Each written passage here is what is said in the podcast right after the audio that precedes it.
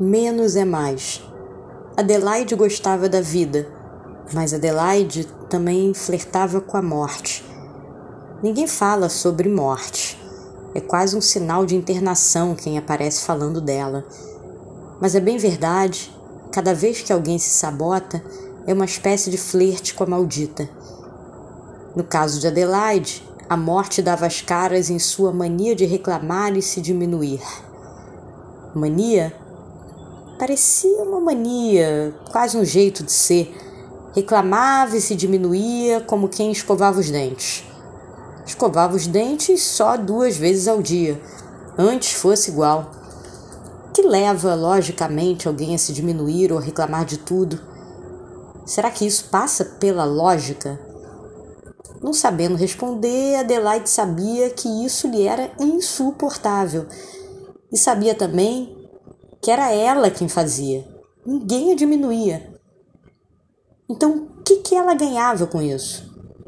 Flertar com a morte não é exatamente um ganho, mas mesmo que se prove ser perda de tempo, ninguém para com isso. Alguém precisava parar Adelaide. E foi assim que a moça descobriu o amor quando alguém parou esse flerte.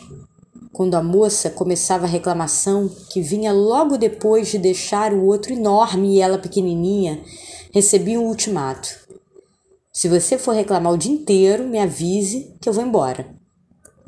Antes Adelaide usaria essa frase para brigar o dia inteiro e assim continuar seu flerte com a maldita. Bastou o corpo não aguentar o tal flerte, o ultimato caiu como uma luva era um ultimato para a vida, uma forma de despertá-la da fantasia mórbida de não parar de se comparar aos outros.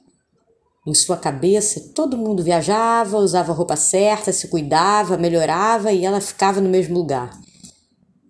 O outro ficava tão inteiro e perfeito que em nenhum momento Adelaide se perguntava se ela queria se vestir assim, viajar assim, mudar de trabalho assim, morar assim. O ultimato convidava a moça a deixar tudo de um tamanho mais interessante para o corpo, porque a cabeça não tinha fundo. O corpo sempre falou para a moça o quanto suportava de doce, de salgado, de exercício. Não era entendendo que ela pararia de reclamar, mas não suportando. Quando aceitou parar de reclamar para não perder o resto do dia, nem que fosse para isso, o que ouvia do outro já podia ser somente uma história.